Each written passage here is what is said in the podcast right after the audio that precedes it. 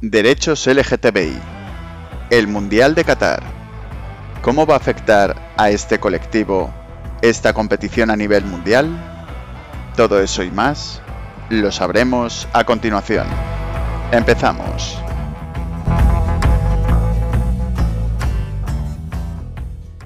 El Mundial de Qatar y sus problemas. Hola José, ¿qué tal? ¿Cómo estás? Hola, buenas, Blastrat. Lo primero de todo, eh, muchísimas gracias, por supuesto, por venir a mi podcast. No, gracias a ti, gracias a ti por esta invitación inesperada. Y vamos a tener una charla eh, muy interesante sobre varios temas que están ocurriendo actualmente, que han ocurrido y que desgraciadamente a lo mejor puede que ocurran, pero esperemos que no. En lo que pueda ayudarte, adelante. Lo que todos, queridos oyentes, os preguntaréis es ¿quién es José? José, si te quieres presentar. Sí, soy un ciudadano gay global. Perfecto, me ha gustado muchísimo esa definición. Una pregunta, ¿crees que esa definición tendría una etiqueta? Sí, sí, claro. Crecemos con etiquetas en distintos ámbitos durante la infancia, adolescencia y adultez, hasta la muerte creo que de hecho, hasta ser ancianos. Y esa parte de gay sí es una etiqueta sin duda, que resume mucho, por eso lo dejo claro desde el principio. Y me parece perfecto. A dónde voy es porque yo creo que hay que etiquetar las cosas más que nada para poder referenciarnos a ellas. Es decir, yo le voy a vender un coche a un amigo y hay cinco coches azules y el mío es azul cobalto, pues eh, serían azules, pero dentro de la etiqueta de los colores azules el cobalto sería el mío. ¿Tú crees que las etiquetas son contraproducentes o son correctas? De hecho, me gusta como lo has planteado porque si se usan de una forma referencial para poder rápidamente distinguir a un individuo o un ente o una entidad dentro de un conjunto, obviamente que sirve como una referencia útil. Pero, claro, dependiendo del uso, ya que se vaya a dar de esa referencia después, claro, porque hay referencias o, etiquetas negativas, eh, siempre en forma peyorativa, en discusiones, en, en televisión, a veces por la misma rutina, porque llevamos muchos temas adentro mal gestionados y la, etiqueta se utiliza de forma negativa. Depende, depende del uso, digamos. Puede ser negativa, puede ser positiva. Digamos que el concepto de etiquetar para poder referenciar, como decíamos antes, bien, pero cuando etiquetas algo de forma negativa, eso no. Es decir, ¿cuál es el coche azul de los tuyos el que me vas a vender? El cobalto de mierda. exactamente, muy bien. Claro, es que, por ejemplo, entre gays nos podemos tratar libremente, por ejemplo, y paso la siguiente etiqueta, eh, marica, ¿no? Por ejemplo, ese tipo de términos entre nosotros es común del día a día, pero ya depende de cómo se diga o cómo se gestione, la misma palabra da una referencia negativa o peyorativa.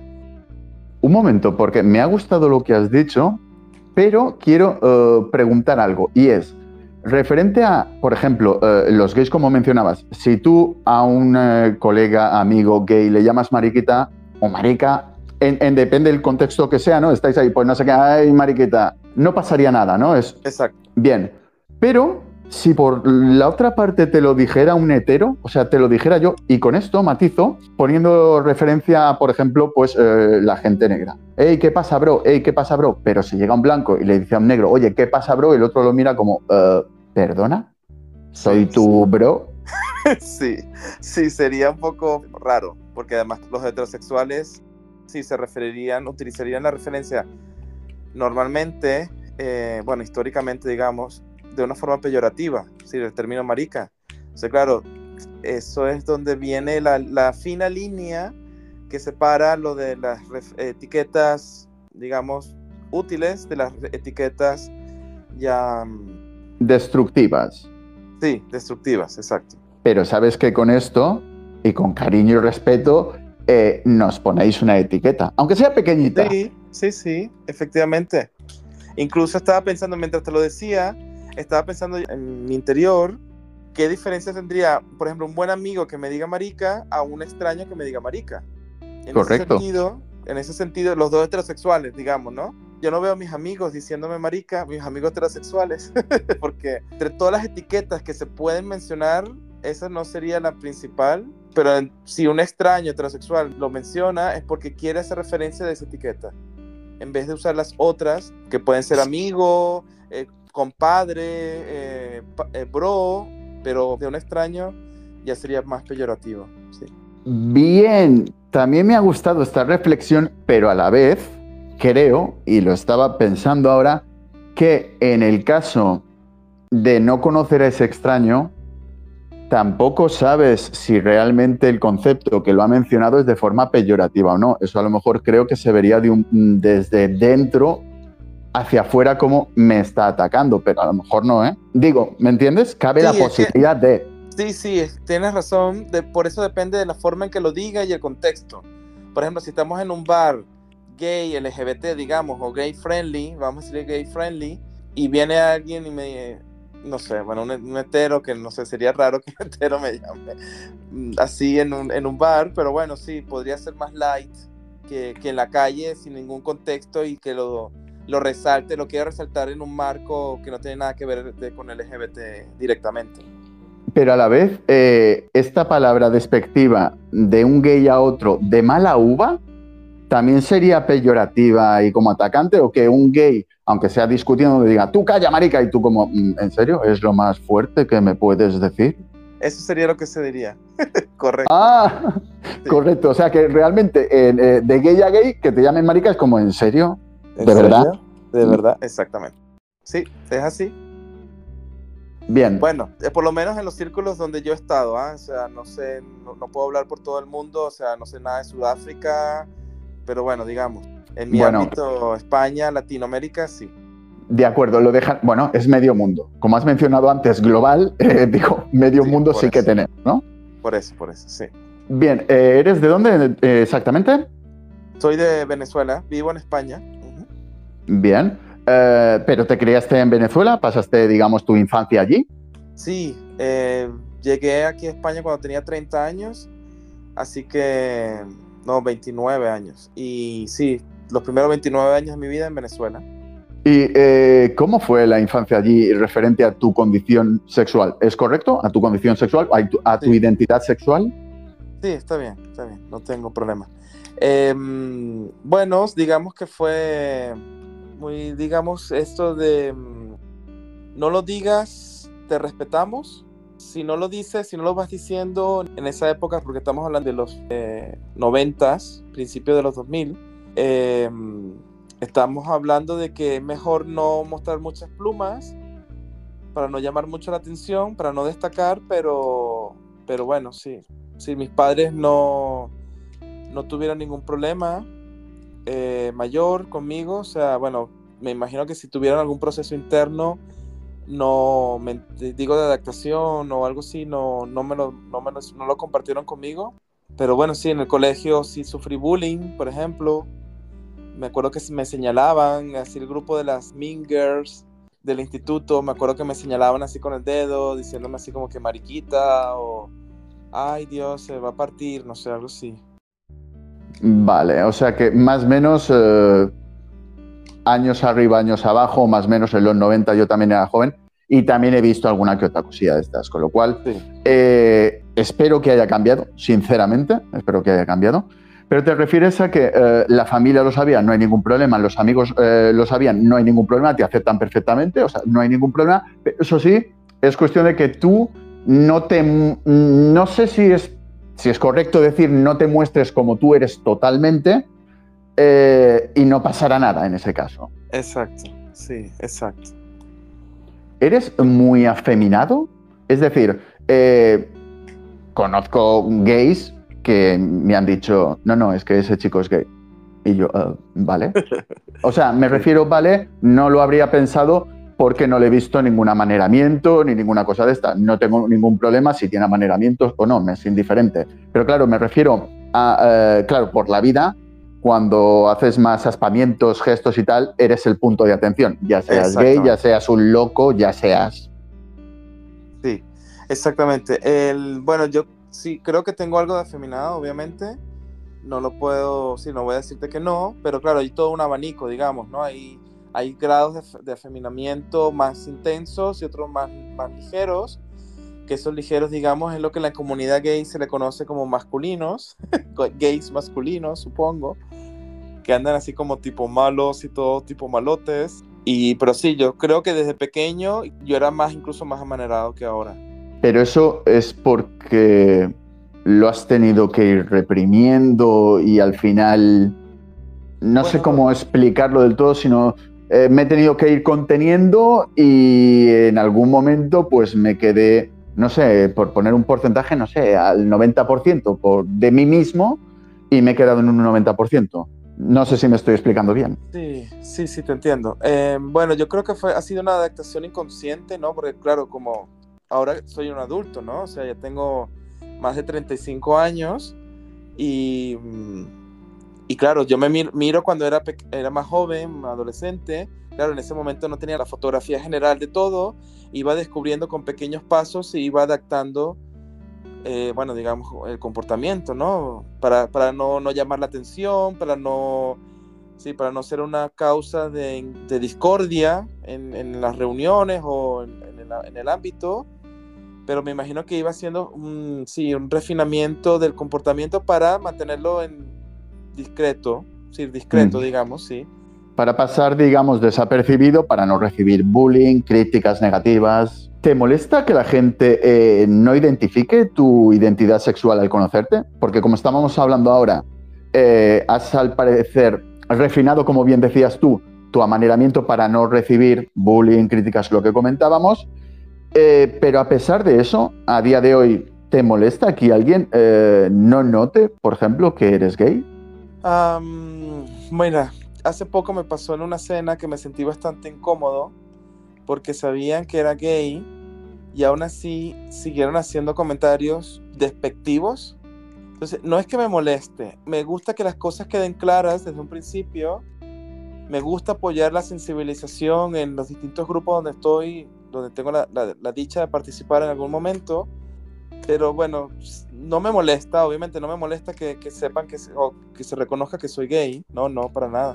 Ahora no, de más joven sí, eh, tenía menos autoestima, estaba viendo cómo se adaptaban las, las, distintas fuerzas de la sociedad, pero ahora hoy en día no, y me gusta que, se, que quede claro que soy gay, sí. Has mencionado que tu infancia la pasaste allí, tu adolescencia, eh, o sea, hasta los 28, 29 has mencionado eh, que no viniste a Barcelona. ¿Todo ese tiempo estuviste en, Venezuela? Viviendo, sí, era mi, sitio de residencia, pero bueno, viajé bastante a Estados Unidos, Argentina, toda Europa. ¿Por trabajo, estudios, ambos, placer? Todo, por estudios, por trabajo y por placer. ¿Tienes estudios? Eh, ¿Medios universitarios? Sí, eh, la última año de carrera lo hice en Lyon, en Francia. Hice otro, un máster en, otra universidad de Venezuela y tengo un doctorado aquí de, Barcelona. Con lo cual, más o menos, ¿a qué edad saliste de Venezuela? Porque si estudiaste universidad en Francia, 18, 19... El último año de carrera de ingeniería lo estudié cuando tenía 23, 23, 24, puede ser, 23, 24. El máster lo hice después a los 27, 28 y a los 29 me vine a, hacer el doctorado en España hasta los 30 y 32.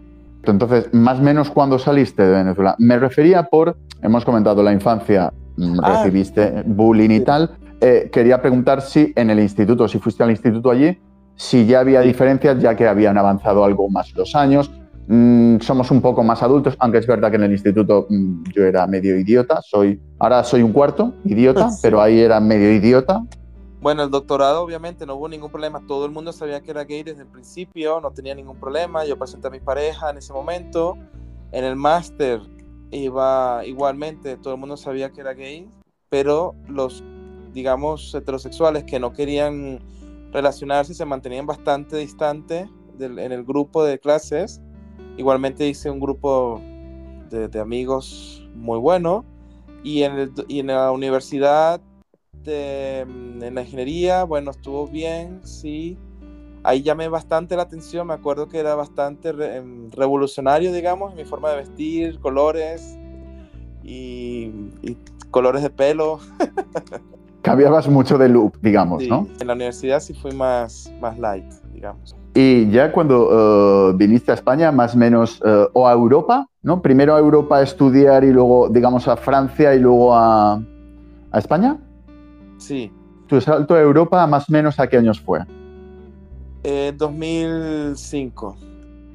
Vale. ¿Y notaste ya un gran cambio de Venezuela, de la forma de pensar referente al concepto gay? Es decir, en teoría, Europa, Sí. eh, 2005 ya, bueno, aquí... Sí, sí, aquí ya estaba, por ejemplo, aquí había un grupo, ya había un grupo estudiantil de, de diversidad sexual en la universidad, cosa que fue súper revolucionaria para mí, incluso, wow, no, incluso al principio me, me, costa- me, me costó creer que realmente eso era algo bueno para, para el grupo gay, digamos, porque no era algo que en mi país se veía y, y me llamó mucho la atención y fue mi primer contacto como para, para tratar de, de, bueno, sí, de, de adaptar mejor, digamos, eh, socializar mejor todos los, todos los temas más formales de la sexualidad y todo esto.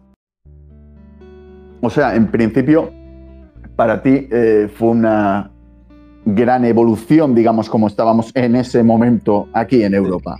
Sí, sí, claro. Sí. Bien. Eh, ¿Y qué opinas de España? Ahora vives en España, has mencionado, ¿verdad? Sí, en Barcelona. En Barcelona, eh, una ciudad que, bueno, en teoría eh, aboga por todos estos movimientos, es muy permisiva, en teoría. ¿Sientes que España es homófoba? Eh, es interesante porque en Barcelona más bien siento que es bastante gay el, ambiente. Eh, incluso internamente en la comunidad gay es como bastante relajado el tema.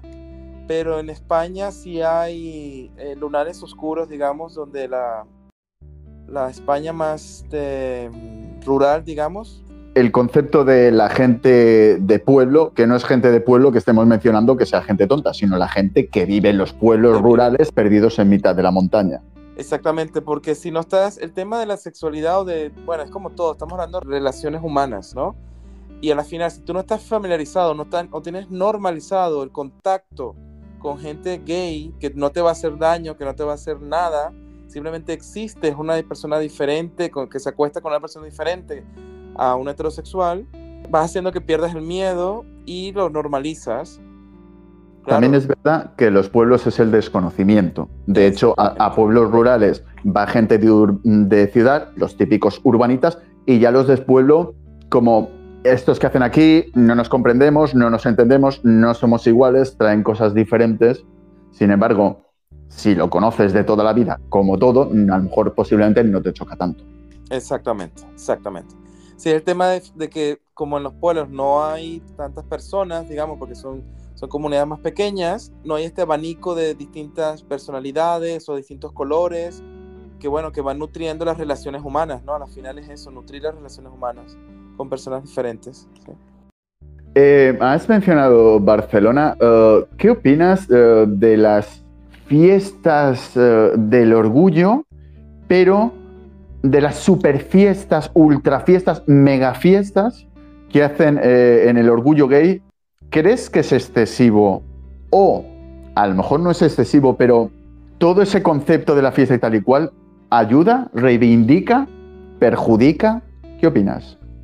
A ver, yo, si la marcha gay con la fiesta que se hace en la calle durante la marcha, porque es una fiesta a cielo abierto, eh, sí, me parece, me parece bien que se haga porque es para recordar, aunque sea muy festivo, es para recordar todo lo que se ha luchado y logrado durante tantos años para llegar a este momento.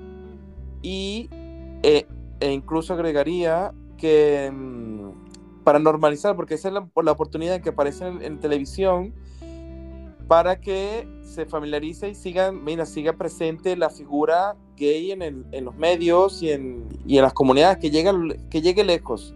Lo que quiero decir, que en estos pueblos que quizás van a ver en un televisor cuadrado, nada, van a ver esta imagen de un grupo de gays caminando muy coloridamente, para ellos quizás no va a significar nada, pero para nosotros significa que por lo menos seguimos presentes.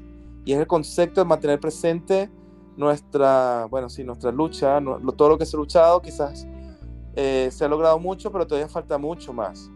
Porque por el otro lado, en estas fiestas, claro, se hacen unas mega fiestas increíbles, que también ya hay, ya hay unos, unos fines económicos lucrativos que, bueno, ya se busca, bueno, que ya buscan un poco el turismo, el turismo de fiesta gay, digamos, que, se ha introducido por estas eh, fiestas y... Digamos que nos reivindicamos, montamos una fiesta, pero a la vez, si la fiesta es muy grande y muy multitudinaria, vendrá mucha gente de todos los colores, credos, religiones y orientaciones sexuales y también podremos sacar algo de beneficio, que en parte no me parece mal. O sea, es aprovechar el concepto de una manifestación o reivindicación, mejor dicho, de derechos y que a la vez eh, pues pueda traer algo más. Sí, sí, exactamente. Sí. Eh, has mencionado el concepto, o mencionábamos ahora el concepto de lo de la televisión, eh, los abuelos viendo la televisión, que al menos ese día pues puedan ver que, que existe este tipo de gente que no, como bien decíamos antes, que no hay ningún problema, que son seres humanos, lo que pasa es que tienen otra orientación sexual, ya está, no pasa nada. Exacto. Por lo demás, comen igual, hacen todo lo demás exactamente igual, son personas como, como nosotros. Em, referente a la televisión, al cine, a las películas, ¿qué te parece que eh, a día de hoy en muchísimas eh, películas y series es como que ponen a una persona de LGTBIQ y no sé si he añadido o he quitado algo, disculpadme, queridos oyentes, más plus. Exacto. Eh, meten a una persona de este colectivo en películas, en series, o sea, en todo, solamente con el concepto de tenerlo ahí y que haga de estereotipo. Porque encima lo que no me gusta es que es el típico gay o lesbiana o trans pero muy estereotipado. ¿Qué te parece esto?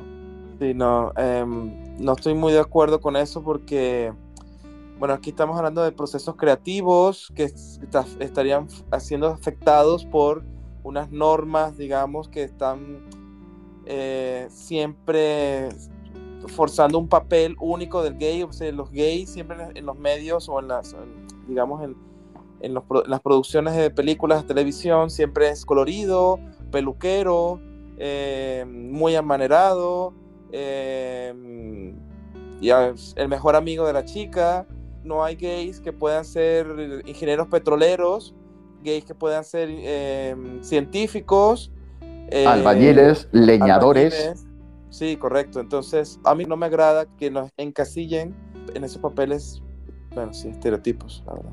Y a la vez que se fuerce la integración de estos eh, diferentes eh, colectivos, es decir, sí, sí, sí o sí, en la serie bla tiene que haber un gay o una trans o un tal o no sé qué. Ya, pero ¿qué hace? Mm, está, está ahí. Ya, pero es que su papel no es relevante, no sirve para nada. Si pusierais ahí a un árbol, al igual que a la novia tonta del protagonista, que es la amiga de la prima del otro, si la quitamos no pasa nada. ¿Qué te parece que lo fuercen? Claro, no, no, para nada.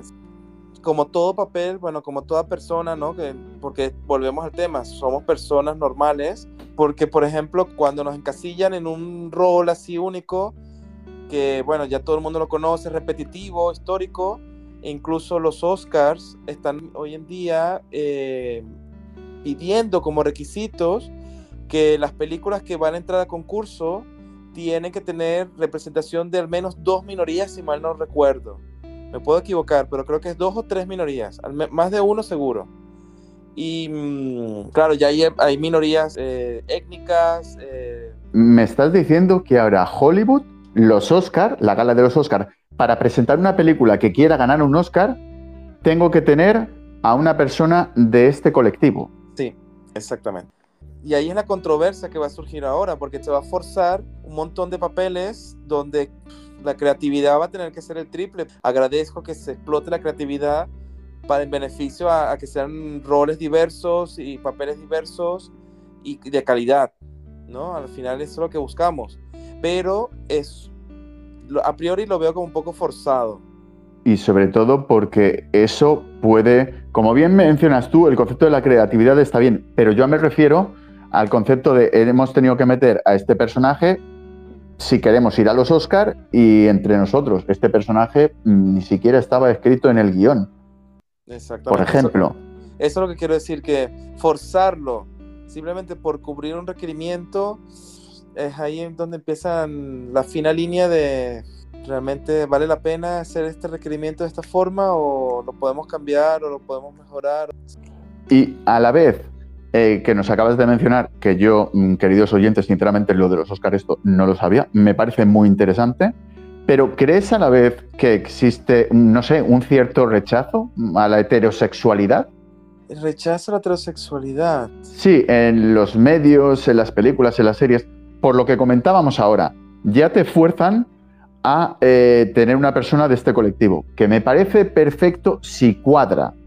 Si cuadra, puedes tener una serpiente pitón, una golondrina o un mapache. Si lo necesita el guion y, cuadra, perfecto.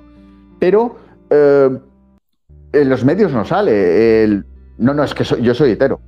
Y soy súper hetero. O sea, me refiero, no he, visto las de, las de los Avengers y no veo a todos diciendo, no, es que yo soy súper hetero, súper. O sea, Sí, exactamente. Esto, es otro tema que también hay que, habría que, claro, se sobreentiende que casi todos los personajes son, son heterosexuales hasta que demuestran lo contrario.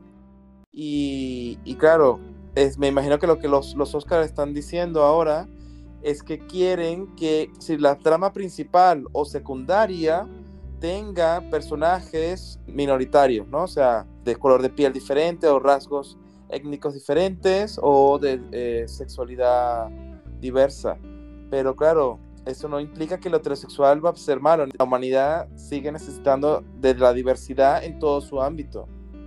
Sí, sí, correcto. Esto me parece perfecto, bien, eh, siempre y cuando, como decíamos antes, cuadre.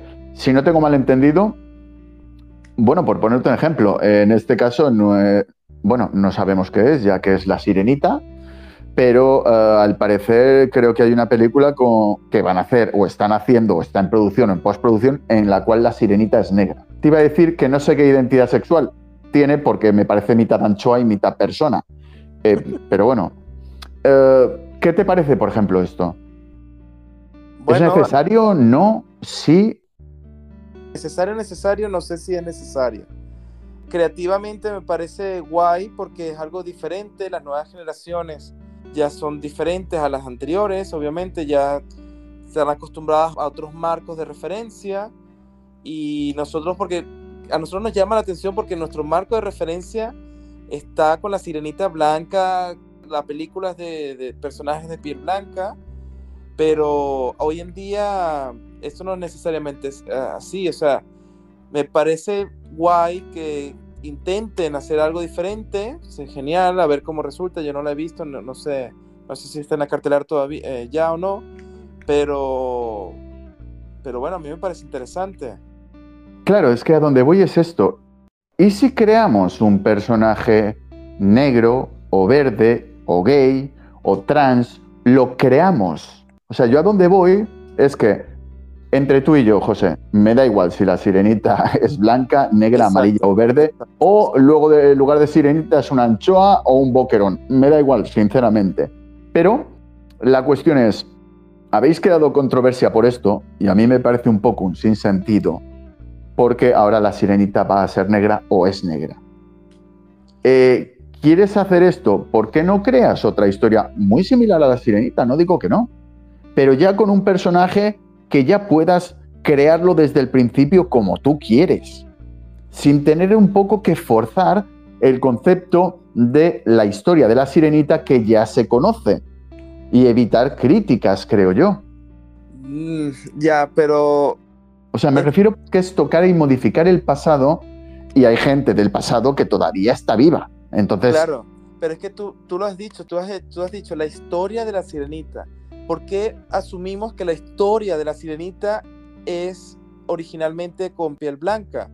Porque en nuestro marco de referencia de nuestra generación de entonces, todo giraba alrededor de la piel blanca. Y por eso asumimos que las historias típicas como Blancanieves, eh, eh, la sirenita en este caso, etcétera, todos son de piel blanca, pero hoy en día no. O sea, existe la diversidad étnica, existe la diversidad sexual.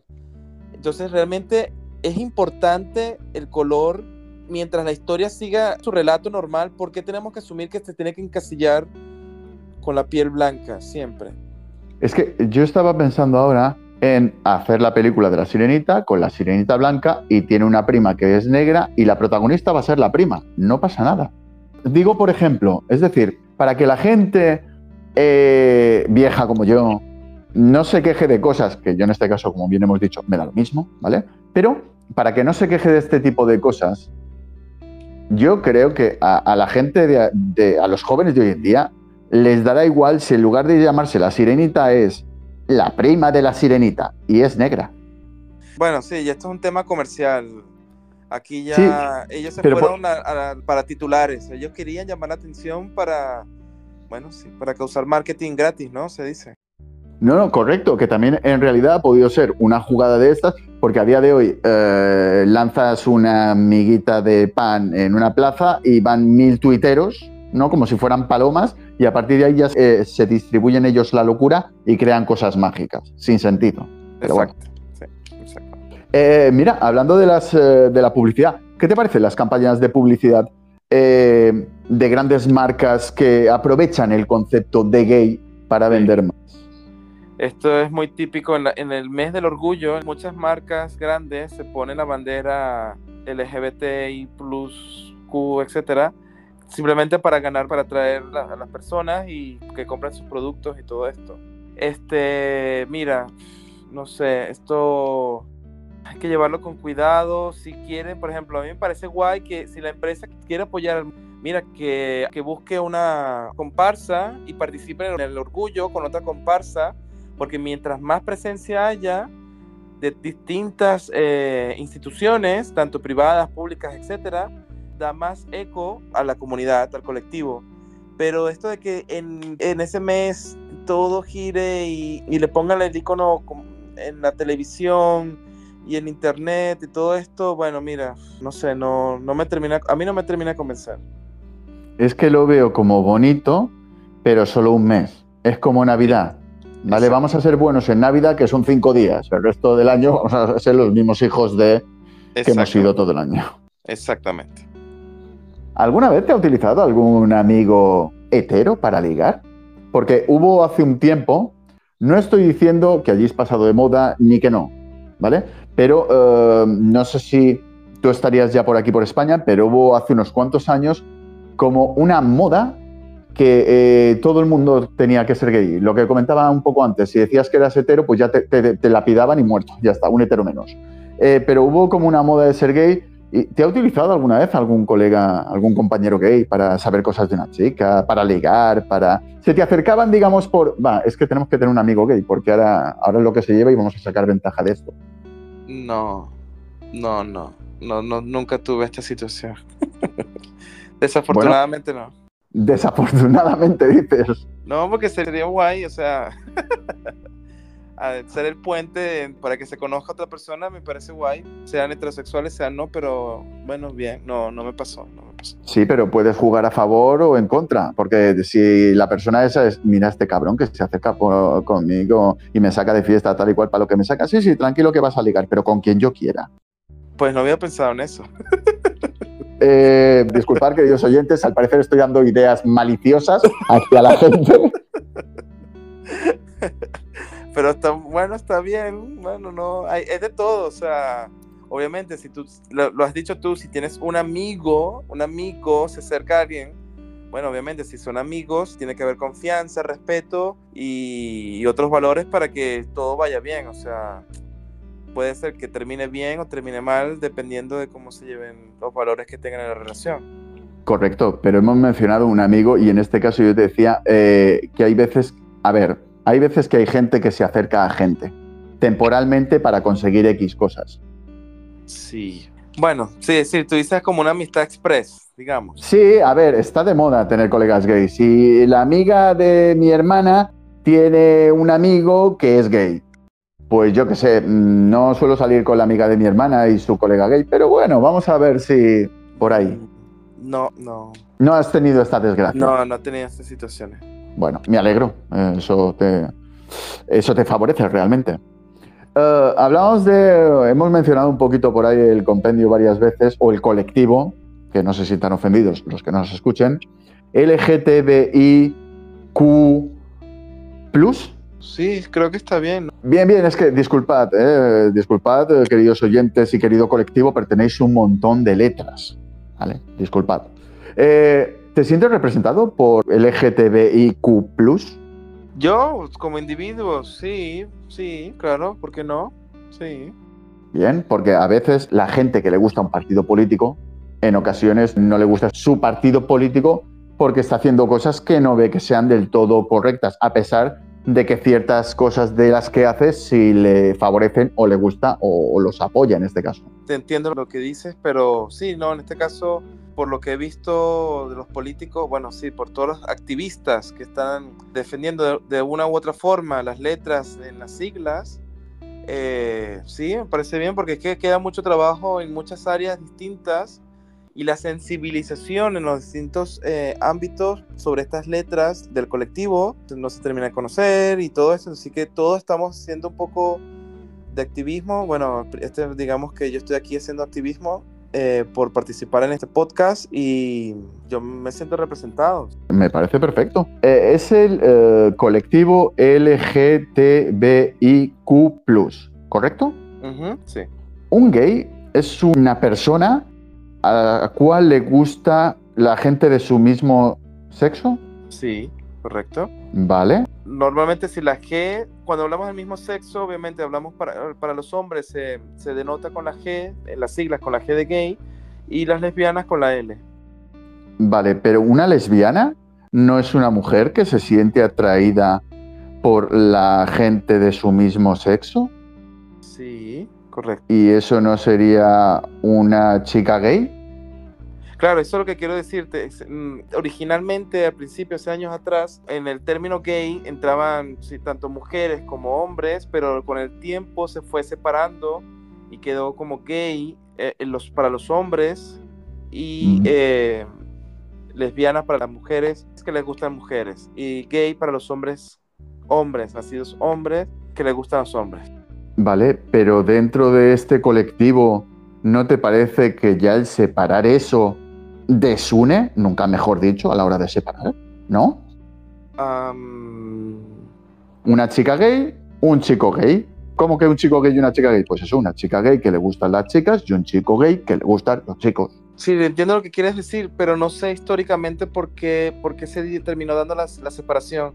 Desde mi mm. punto de vista, bueno, miras, es otra letra porque como ves cada cierto tiempo se va teniendo más claridad en el colectivo sobre las minorías y se va dando un espacio explícito. Porque sí pero yo eh, leyendo las letras la L la entiendo la G la entiendo la T de trans supongo la B de bisexual la I de intersexual.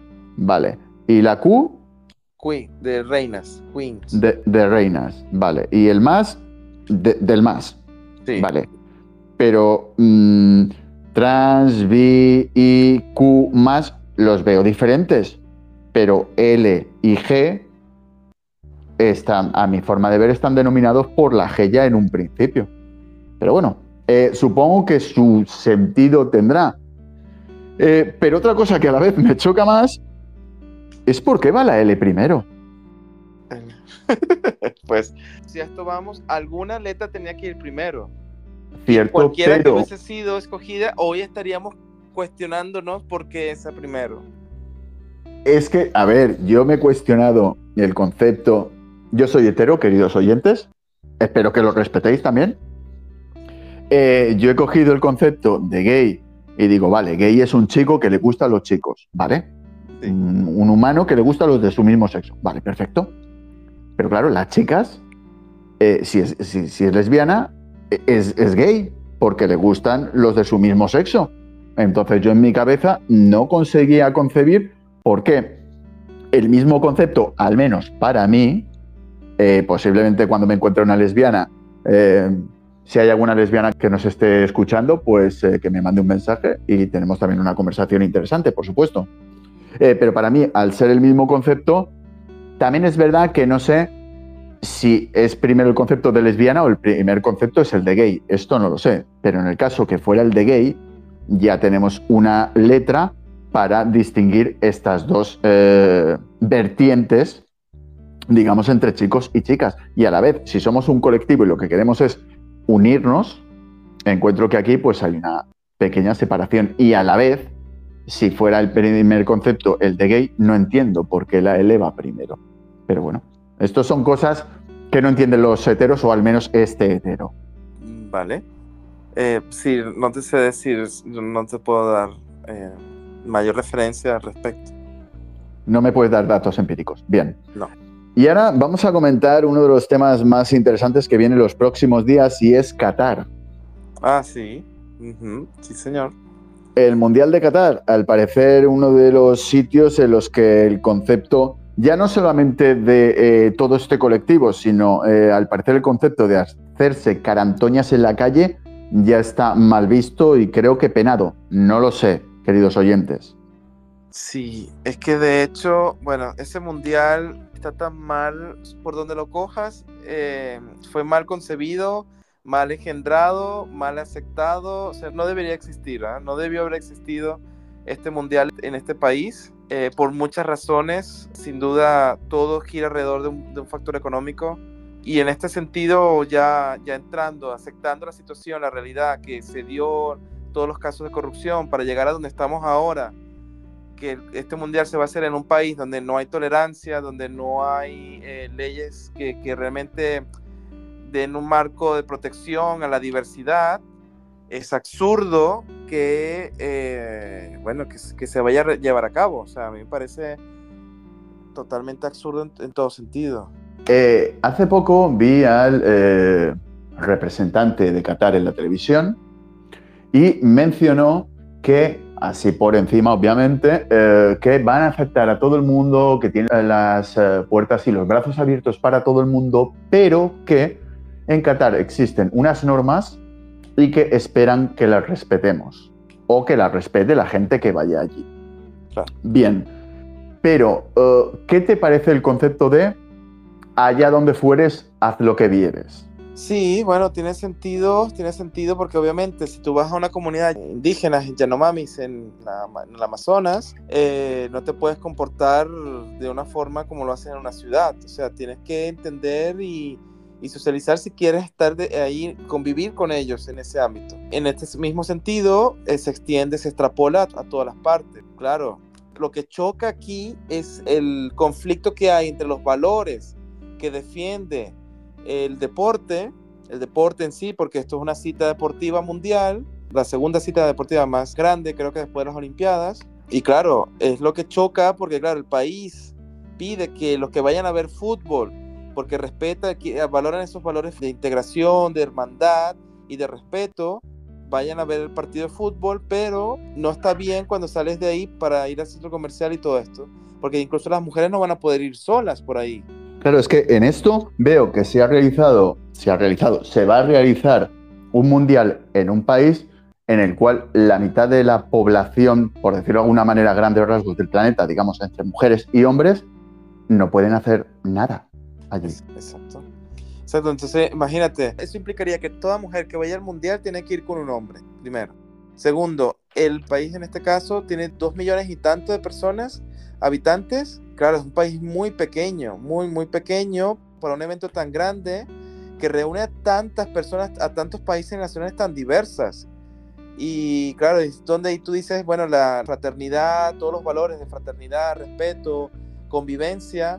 Bueno, obviamente esto es, esto es un caldo de cultivo para, para, para los conflictos. Estaba pensando ahora, si a ellos se refieren muestras de cariño con un abrazo, por ejemplo, ¿Me estás diciendo que la gente no se va a abrazar en los estadios cuando su equipo marque un gol? A ver. Y, e incluso las mujeres pueden ir con el cabello destapado, pueden ir solas, pueden a poder ir solas al baño en el estadio. El hombre va a tener que ir con ellas, eh, a, a acompañarlas a la puerta del baño. O sea, son demasiadas variables, creo yo, con muchos sentimientos concentrados de muchísimas personas de muchos puntos diferentes del planeta, con diferentes culturas y sí que es verdad que una de las cosas que creo que tiene el fútbol es uh, el hermanamiento, por decirlo de alguna manera, ¿no? Los abrazos, las celebraciones. Sí, exacto. El compartir, el estar tranquilos compartiendo la alegría del fútbol, de bueno, de tanto del ganador, bueno, la nostalgia del perdedor, en este caso, o sí, sí, o simplemente el sentir nacional, ¿no? Porque cada uno va ahí también a vivir, bueno, la emoción de su país, de la, representación de su país para, para, la competencia. O sea, el deporte es eso, el deporte debería unir eh, en base a unas reglas claras, pero claro, es que en este sentido, si te ya empiezas a separar, y volvemos al tema de separar por, eh, por, sí, por unas normas, normas sociales y religiosas, creo que también, ¿no? No, no estoy muy al tanto de la religión, pero de hecho, estaba pensando eh, que para mí es respetable, ¿vale? No creo sinceramente que vaya a salir bien, ¿vale? Creo que puede llegar a haber muchos conflictos, ¿vale? Mi forma de pensar, veo muchas variables que pueden suceder hacia mal, a lo que hablamos, al contacto, al no sé qué, al no sé cuánto, digamos, a quebrantar estas normas. Pero a la vez estaba pensando que el concepto que tienen ellos, pongamos, o que tienen los iraníes, los talibanes, ¿no? La mujer prácticamente que se le vea los ojos y con cuidado, ¿vale?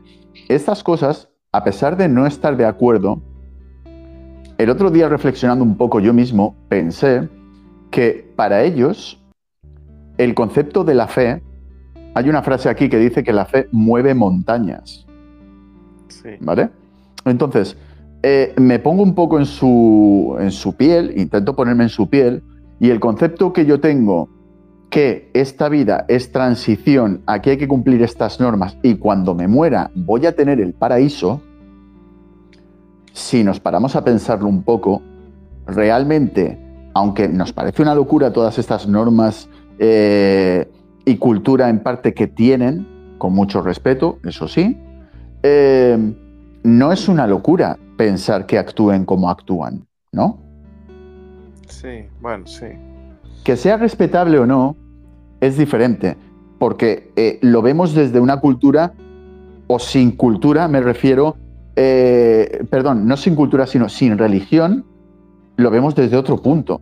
Pero cuando tú estás metido dentro y es tu fe, es lo que hablaba, el concepto de el poder de la fe como tal. Sí, sí, te entiendo por dónde vas, pero claro, es como, es que es complicado. Por ejemplo, en nuestras sociedades, una vez que tú ganas un derecho, no lo negocias para perder. Entonces, claro, yo de entrada te digo, yo como individuo, yo no voy a un país donde ya sé que, em, que, castigan por ser gay. Que, no te quieren. Exactamente. Por ser que, como, que no te quieren por ser como eres, ya de entrada. Exactamente. Entonces yo no soy lo suficientemente masoquista como para arriesgar mi vida, arriesgar mi bienestar físico, porque bueno, sí, tanto de que me puedan golpear o lastimar o algo así, hasta matar. Entonces, claro, yo prefiero mantenerme alejado y mantenerme en un rango donde me puedo mover eh, tranquilamente, donde puedo seguir siendo yo, porque además, claro, estamos hablando de procesos mentales donde tengo que dejar de ser yo para poder estar en un sitio, cosa que no tiene sentido, porque ya lo hice, como decía al principio, en la adolescencia tuve que hacer muchas, mucho de eso para poder entender y ahora que de adulto es algo que no quiero negociar y eh, yo no, nunca me he planteado ir al Mundial en Qatar porque realmente Qatar no me ha llamado nunca la atención para esto, o sea, no. También me pregunto cuántos gays irán para allá eh, sabiendo esa situación, porque es bastante conocida. Hay muchos países que están poniendo la bandera o poniendo manifestaciones por la falta de empatía o de, respeto a la colectivo LGBTIQ en Qatar, porque, claro, en Estados Unidos se han puesto las barras del escudo del equipo de fútbol, tienen los colores gay ahora, los colores de la bandera LGBT. Dinamarca, Noruega, un país de estos también van a ser un, un logo especial.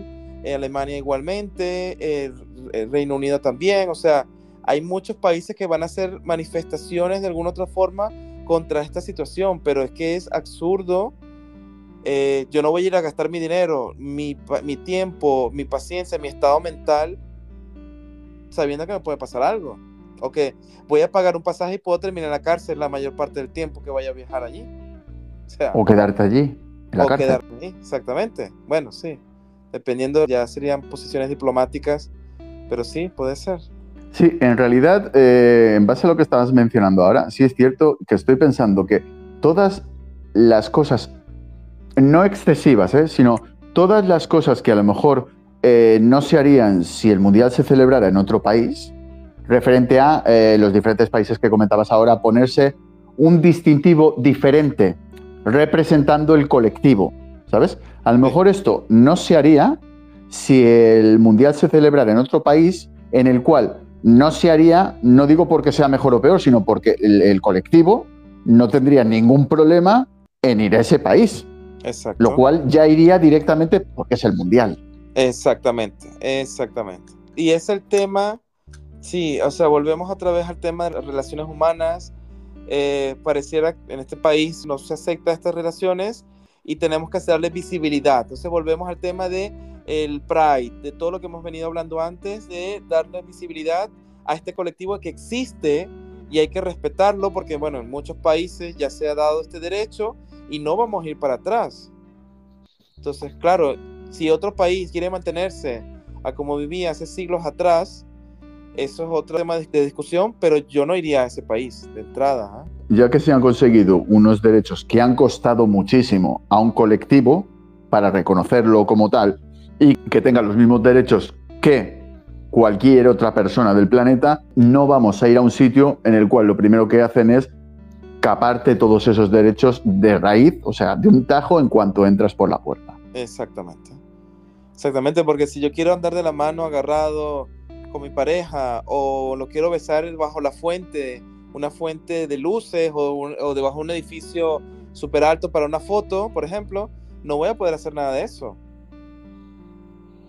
Y en realidad ya es un viaje que eh, yo creo que ya desde el principio, yo, queridos oyentes, no voy a ir, una porque soy pobre, suscribiros, suscribiros, suscribiros y hacerme rico para que pueda ir al siguiente mundial. Y otra de ellas porque, como bien estamos hablando ahora, no estoy de acuerdo eh, con el concepto que lleva este país en concreto. Muchísimas gracias, eh, José, por esta entrevista, podcast, no, gracias a ti por la invitación nuevamente. Em, sí, gracias por el espacio, por hablar del tema. Sé que no es, fácil, em, pero bueno, gracias, lo agradezco y sé que lo hemos tratado de hacer de la mejor forma, con la mejor intención posible. Yo, como bien decía al principio del podcast, me parece que ha sido una charla muy interesante y que, como bien decías tú, vamos a dar visibilidad a algo que no debería de dar visibilidad porque no debería de existir todas estas etiquetas de mierda y el colectivo porque todos somos, igual. Exactamente. Muchísimas gracias a todos vosotros, queridos oyentes. Espero que os haya gustado este podcast, que ha sido diferente, interesante y para mí eh, muy agradable. Podéis escuchar a Plastrap en Evox, en Anchor, en YouTube, en Spotify y en alguna más. Hasta la próxima.